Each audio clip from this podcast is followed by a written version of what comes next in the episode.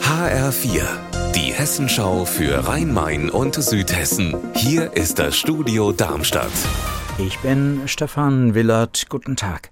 Das war wirklich knapp für eine 23-Jährige aus Somalia. Sie sollte nach Rumänien abgeschoben werden, ihrer ersten Station in Europa, auf ihrer Flucht vor Gewalt. Obwohl die Darmstädter Bürgermeisterin Aktenis der jungen Frau, die schwer misshandelt worden ist und behandelt werden muss, hier helfen will.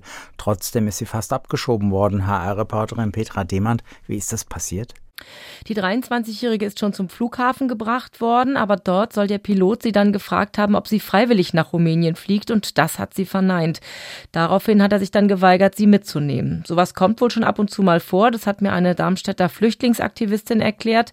Ob die junge Frau, die schwere sexuelle Misshandlungen erlebt hat, jetzt aber dauerhaft in Deutschland bleiben kann, ist noch nicht geklärt, auch wenn die Stadt Darmstadt bereit ist, sie aufzunehmen. Was ist nur los beim OFC? Der Offenbacher Verein will aufsteigen, raus aus der Fußballregionalliga, aber es klappt nicht.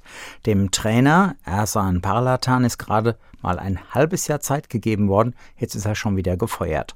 HR Sportreporter Matthias Hohm, was ist denn da los in Offenbach auf dem Biberer Berg?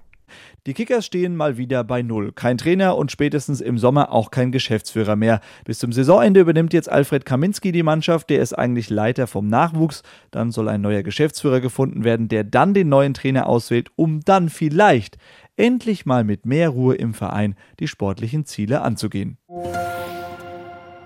Mehr als 600 Mitarbeiter sind bei Merck in Gernsheim am Rhein in der Pigmentproduktion. Und jetzt heißt es, dass der Pharmakonzern aus Darmstadt diesen Geschäftsbereich verkaufen will. HR-Reporterin Anna Vogel, was würde das bedeuten für Gernsheim?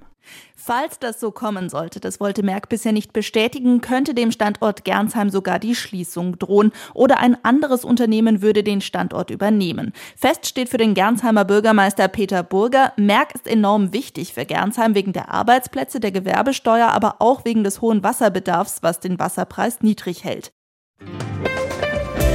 Unser Wetter in Rhein-Main und Südhessen. Ab und zu zeigt sich mal die Sonne, aber weiter viele Wolken in Südhessen. Die Temperatur in Taunusstein bei 11 Grad.